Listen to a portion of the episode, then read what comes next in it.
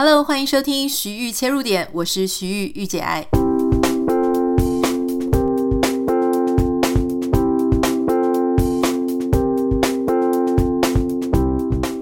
Hello，欢迎收听今天的节目。今天的节目呢，其实呃，我原本想要一开始就跟大家介绍一个很好看的书，但是我怕这个书呢，因为它是跟经济学有关，我怕一开始大家就把。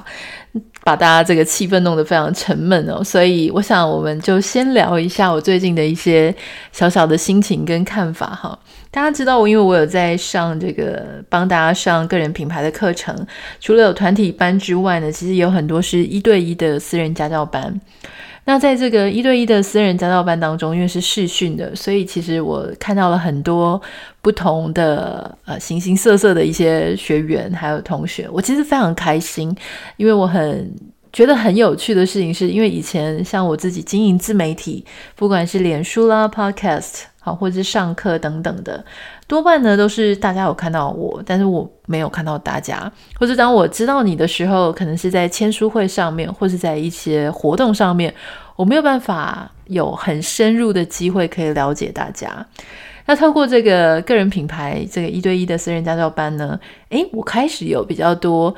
跟大家更深入的、深入的接触跟认识的机会哦，我就发现说，哇，这对我来说也是开了一扇窗哈，因为每个人所居住的地方都不一样，每个人想要经营自呃自媒体或者个人品牌的想法都不一样，理由也不太同哈，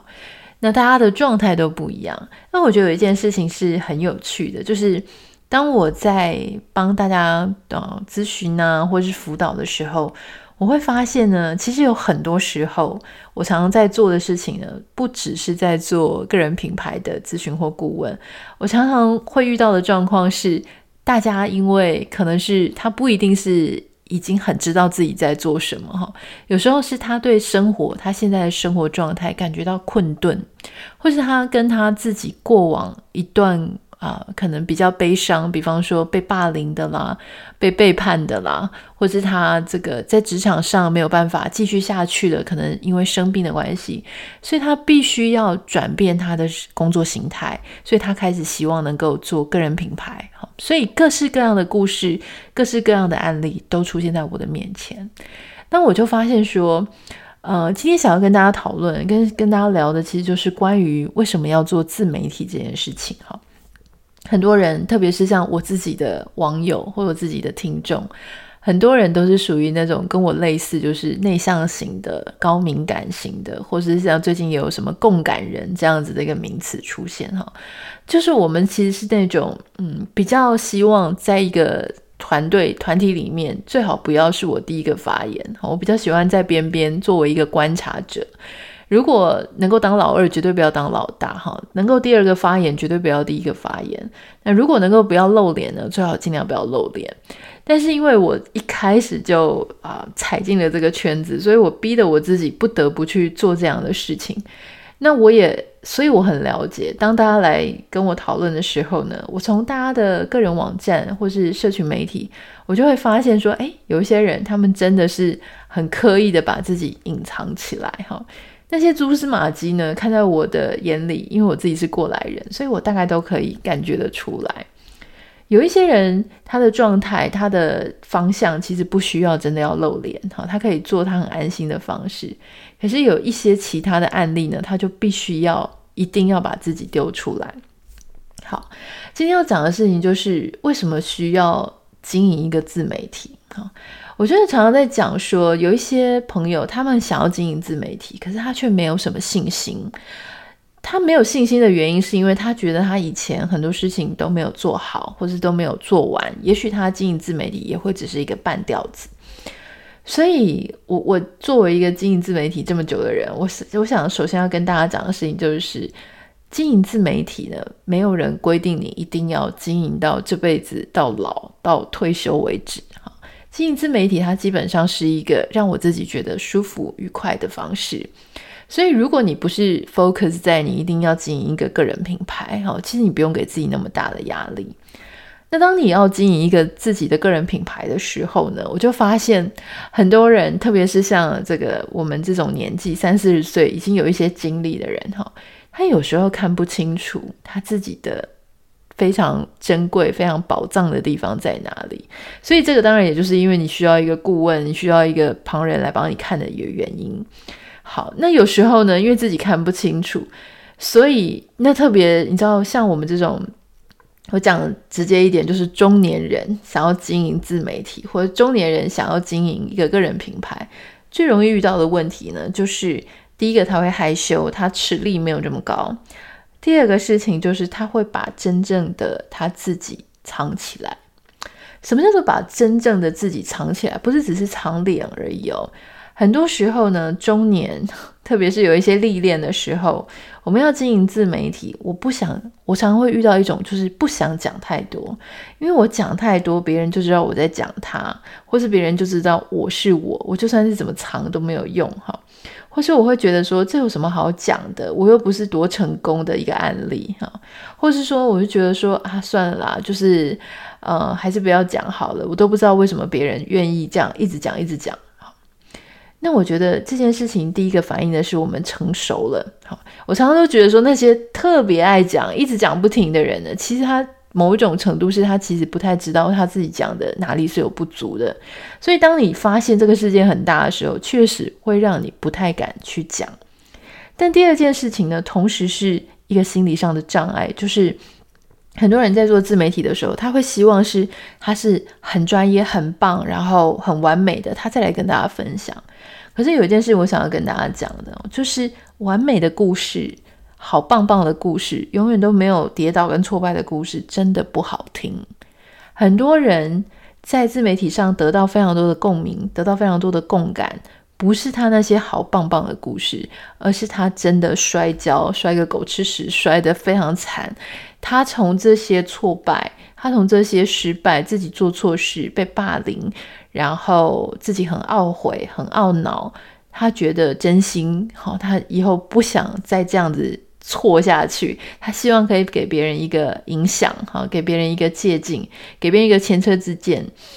他希望能够做这些事情。越多的疮疤，越多的呃难堪，越多的失败的故事，其实反而可以得到最多的共鸣。所以你会发现，说很多像两，不管是两性作家，一定都是那种感情遭遇非常的惨，然后或是跌了一大跤，然后做了一堆鬼事，然后他终于，你知道，一边写这些文章，请大家不要怎么样，然后遇到哪些人要离开，要小心。这些其实与其说是教化别人，其实多半呢都是在跟自己对话，在疗愈自己。那你以为那些心理智商师、那些精神科医师，他们所讲的事情都是这么客观的吗？都是他的个案吗？我跟各位讲，十之八九，很多都是他们自己自己家里发生的事情，然后假装是个案的哈。所以其实大家都是挫折过来的。所以常常我在看到一些心理咨商师啦，或是一些新出来的一些网红，或者新出来的一些个人品牌的呃这些 icon IP。我都会想要跟他们聊，都会想要知道说他的人生过程当中是哪一段这么叠交，让他有源源不绝的能量，可以影响大众，哈，可以源源不绝的写出来。那些东西呢，其实都是非常珍贵的，哈。所以如果说你以前曾经有一些你觉得没有这么美好的事情，啊、呃，你希望就是你想要掩藏的事情，其实有时候呢，你不妨想想看那些。不好的那些难堪的、难过的事情，往往都是最珍贵的养分。当你要影响别人的时候，你如果只是非常光彩亮丽，你没有办法影响到那些正在痛苦挣扎的人。好，真正能够影响别人的是你跨越了那样的黑暗，好，你揭露那样的黑暗，疗愈了自己，抒发了自己的心情，跟自己当时的黑暗和解，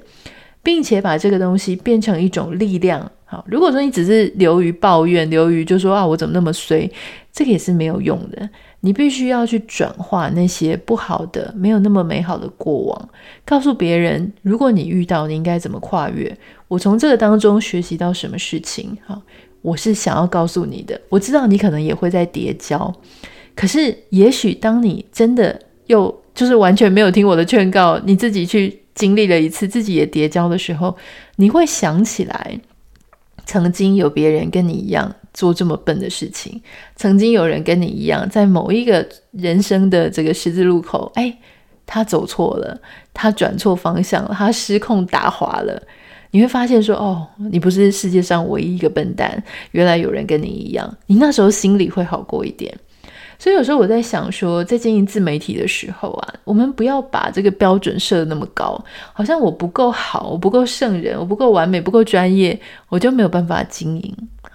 很多时候呢，其实一开始我们要先知道自己的那些最丰沛的能量来自哪里。我常常都会跟人家讲说，如果你要经营一个自媒体，然后你是以一个有个人品牌的为目标的，你不要去经营那些。你喜欢的东西，好，比方说像我自己很喜欢看经济学类的事情书啊，哈，社会学类的书。可是你要我写三十篇到五十篇经济学的东西，我写不出来啊。我可能写一篇、写两篇，我哪里看来的东西哦，写完了我就没有东西可以写了。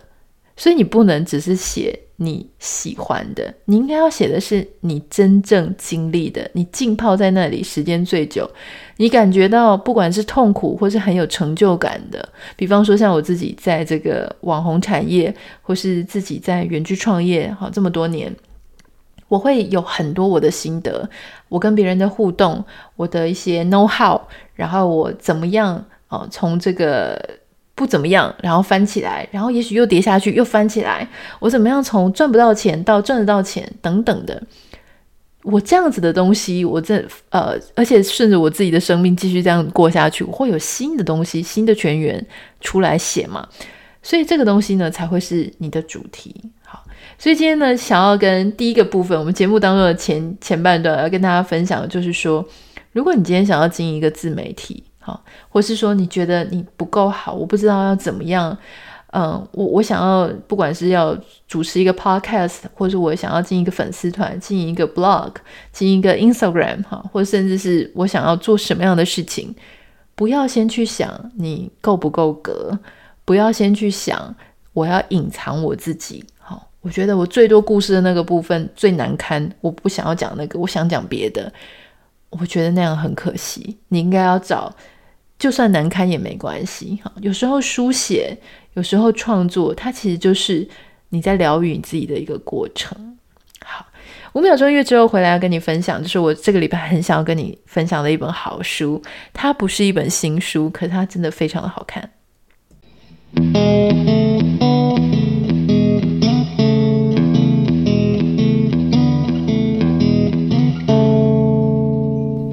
刚刚有提到，就是我是一个对经济学、社会学很有兴趣的人，所以呢，呃，还有商学啦，of course。那嗯，很多人就会问我说啊，那有什么可以推荐的入门的书啊？那所以其实我在经济学的部分呢，我真的看了很多入门书，原因是因为我真的很希望能够把总经哈，就总体经济学、个体经济学蛮好了解的嘛，哈。那总体经济学这个啊，好多很复杂的概念，什么？啊、这个货币啦、市场啦、银行在这个里面扮演的角色等等的，很想要把它弄懂。还有政府之跟这个经济社会的整个关联到底是什么？可是呢，常常很多书哦，它越写越难，越写越难懂。它用一个很难的专有名词去解释另外一个很难的专有名词，以至于你开始看书，差不多看个十页啊、二十页，你就想说啊，算了，我就是不是那块料。但是当我看到这本书的时候呢，我要跟各位讲哈，就是你一定看得下去，你一定可以了解很多你不曾了解的跟经济学相关的事情。好，这本书它不是一本新书，它是二零一九年出版的，它的书名叫做《爸爸寄来的经济学情书》。好，你如果用这个英文的书名呢，直接翻译叫做《一个父亲对女儿诉说的资本主义如何运行跟如何失败》。的这个故事，好，这个作者是谁呢？这个作者实在是太厉害了，他的文笔之好的，他是亚尼斯瓦鲁法克斯，哈，他是一个希腊人，还是前任的希腊财政部部长。好，那他有另外一本书呢，他呃，其实这本书算是他的经济学给人家做经济学入门之用的哈。那他其他的书呢，其实就比较深一点。我正在看的另外一本叫做《房间里的大人》哈，当你想到说他是希腊的前财政部长的时候，我知道你脑中一定浮现一件事情哈，就是啊，希腊不是那个破产的国家吗？他的财政部长写的书真的值得看吗？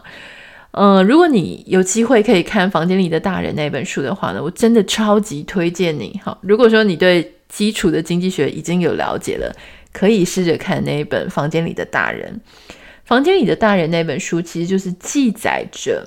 他作为希腊财政部长那一段时间，刚好是希腊的这个，因为他破产了，他被逼着要跟非常多这个欧盟啊、欧洲国家、欧洲的央行去协商他们的债务要怎么样去偿还的一个过程。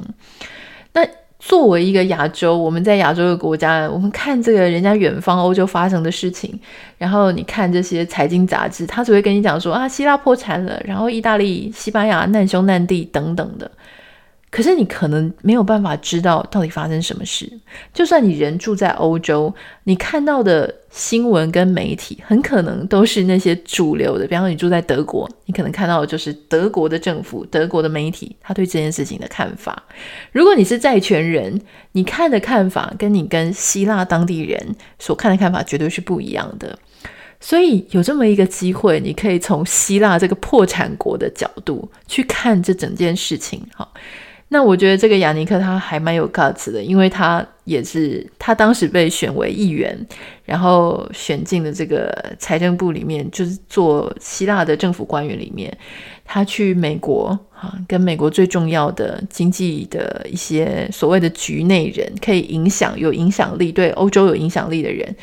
他不停的去开会。可是呢，他发现没有想到这些债务的协商啊，他们所丢出来的条件。并不是真的要帮希腊，而是会把希腊推进更痛苦的深渊里面。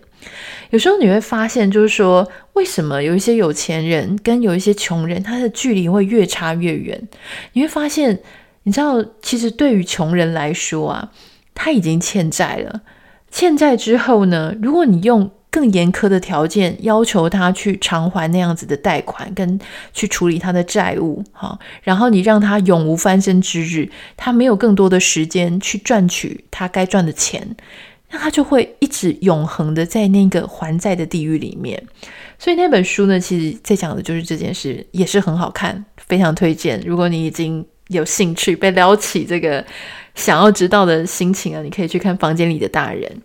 那我们回头来讲这个呃，爸爸寄给女儿的这个情书哈，嘿，它叫什么？每次我都会忘记它的书名，因为如果你没有把它记得的话，这这个书名就变得很怪。什么爸爸寄来的情书，好怪哈！爸爸寄来的经济学情书啦，其实这个真的是太绕口了。总之就是一个爸爸对女儿解释整个经济社会的一个过程。好，那它里面其实我稍微。呃，稍微这个现学现卖一下哈。那我要先讲哦，就是我有一个免责声明，就是我不是经济学的专家，所以这当中如果讲的你觉得怪怪的，请你自己去看书哈。总之呢，他有提到，就是这个呃，作者他有提到，就是说，其实整个整个经济社会哈，资本主义社会，它为什么会能够开始并且发展并且运行呢？其实跟一件事情。很重要，息息相关，就是农业社会的开始啊。如果像以前我们还在这个什么呃渔牧啊啊这个狩猎啊采集，那是没有办法的，因为那些东西没有办法保存。一直到农业社会之后呢，诶，我们种出来的东西很多，而且有一些东西哈很好保存，我们就会开始有盈余。当我们有盈余的时候呢，我们就能够把这些盈余拿去交易。拿去交换，哈，拿去卖给别人，甚至租给别人，或是借贷给别人。那这个借贷呢，同时也是推动整个社会的经济发展的一个很重要的事情。因为当我们开始希望能够有规模的做一件事情，比方说，我希望能够雇更多的人，我希望用更多的。工业设备，我希望用更多的呃高科技的东西，或者我希望有更多的地的时候，我可能会去跟不管是领主或是跟银行这样子的体系去借更多的东西。所以借就要还，借就会有这个利息跟贷款嘛。所以接下来开始，好，那当我借了东西，我有了规模化之后，我有了更多的劳工，劳工从我这边收到了薪水，他就可以去消费，他的消费又可以刺激整体社会的这个生产，啊，所以它整个就会变成一个呃经济的循环，就会变成一个市场的社会，好。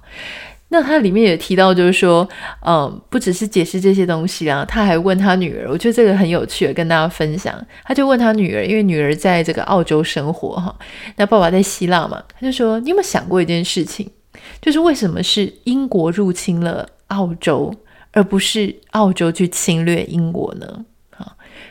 你知道我们平常读历史的时候，我们大概都不会读得那么细，我们就说哦，谁入侵谁啊，好，就把它记下来。可是我们很少有机会去思考说，哎，对，为什么当这两个国家碰在一起的时候，会是谁赢，会是谁输？我记得我以前我们以前读过，好像，嗯、呃，就是哦，其实我真的忘记是哪个军队了哈，就是有一些军队他没有办法去打那种酷寒的战争。如果你记得的话，你给我讲一下。有一些军队他没有办法去打那种酷寒的战争，所以他失败了。他失败不是失败在他的军力的问题，而是失败他对某一些极端气候没有办法适应啊。那这个英国跟澳洲的情形就是类似这样子哈。你知道那个欧亚大陆，欧亚大陆呢，基本上呢，主要那些国家都在类似的纬度。这个类似的纬度呢，其实有一个好处，就是因为你是横向，横向的话，基本上你的气候好，然后你的这个。这个农作物它不会差太多，所以因为大家的气候差不多，农作物差不多，然后陆地又接壤啊，或者是说也没有离真的很远，大家就会开始想要不断的扩张，往外扩张。因为其实你知道吗？就是差不多啊，我我不用重新适应，然后农作物也可以长在你那里哈，所以很容易的迁徙，就很容易的去做扩张。那当时这个英国呢，它也是好在这个欧亚大陆的里面。不断的、不断的去，他还有一些海运，然后他要去做贸易。那他的羊毛呢，其实当时在出口算是一个很珍贵的货品啊，所以他们其实跟这些欧洲大陆啊、欧亚大陆的这个交流是非常多的。当交流非常的多，而且大家时不时就在打仗，哈，那种。呃，不管是你的军事啦，你的科技啦，好，然后你的各项的发展，还有农业的精进改良，它都是非常的快速的。其实你如果很难想象这件事情，你就想象最近这样好了。世界各国都因为 COVID-19 的关系，所以大家都在家里，好，大家都必须要远距上班，然后要用远距做生意，因为没有办法，你一定要做电商，因为实体商店没有人要去。那你就会发现说，像我们在讲的，台湾因为 COVID-19 哦，就是这个防疫防的很好，所以反而不太有一定要依赖说这个线上购物啊，或者是线上做交易。那其他那些国家，它全部转成线上，就变成说逼得他要去发展一大堆线上的工具、线上的平台、线上的软体、线上的等等的所有的规模哈，所以你就发现说，因为环境的不一样，大家遇到事情的不一样，会造就不同的产业的进程啊。就是说，比方说像现在欧美各国，然后这个各种外送、外卖，然后电子商务，哇，它的这个发展的速度很快。回到当年，其实就是因为大家不断的。也在扩张，然后在贸易，哦，所以大家的这个军事啊、武力啊，然后各方面的，甚至是一些细菌啊，就是一些生物、生化的这些东西，一些呃可以向外侵略的这些武器，哇，都准备得很齐。所以你知道吗？澳洲它是一个非常独立的一个地区啊，它就在这么南边的一个地方，南半球的地方。它是一个自给自足的空间啊，不管是它的农业啦，或是它的人民啊，它没有需要去扩张别人，它很开心跟自然共存。如果你去澳洲啊、纽西兰那些地方，就发现说，哦，它的这个原始林各个东西，它其实保存的挺好的。当这个英国的侵略的英国的军队来了之后，基本上这些澳洲的原住民他们是完全没有抗衡的力量，因为两方的这个实力相差太悬殊了。所以当这样子的，我们从这样子的角度去思考的时候，你就会发现说，哇哦，整个经济社会哈，整个不同的地理、不同的历史、不同的经济，它确实会影响不同国家的命运。好，我觉得这一本爸爸寄来的经济学情书呢，他写的非常好的地方，就是他不会让你觉得它是一本经济学的书，他会让你觉得这是一本好好看的故事书。那这个作者呢，他可能用浮士德的故事啦，他可能用这些不同的历史的故事，或者一些哲学家的一些思考，或甚至是监狱里面，好，大家在这个用烟来做交易啦，或是用茶去换咖啡等等的，他会去告诉你很多。如果你很喜欢听例子，用例子你可以更容易了解一些知识的话，非常推荐你看。真的，这个是我最近最快完读的一本书哈。大家知道我们现在因为时间很紧凑，然后啊、自己的时间不是这么多，阅读时间不是这么多，也没有什么耐心，所以我基本上是一个那种很难把一本书完读的人。因为有时候我读到中间，或是读到前面，我才觉得说啊，我大概知道他要讲什么了，或是我觉得这个还好，我就不是很想把它读完。可是这一本书呢，是我真的最近真的读完了，而且到处想要推荐给别人的一本书，所以今天也推荐给你。那我自己是在读墨的电子书上面读这本书的，它也有电子版，我不太确定实体版现在是不是还有哈。好，那非常欢迎你可以利用这个周末的时间呢，稍微读一本好书，然后也许看一部好的电视剧放松一下。那我们就先这样子喽，呃，下个礼拜再见了。那不要忘记，如果你有什么想要跟我分享的，欢迎你可以私信到我的 Instagram 账号 Anita 点 Writer A N I T A 点 W R I T E R。那如果说呃可以的话，麻烦大家帮我们在 Apple p o c k e t 上面留下五颗星给你的留言。那我们就下次下个礼拜见了，拜拜。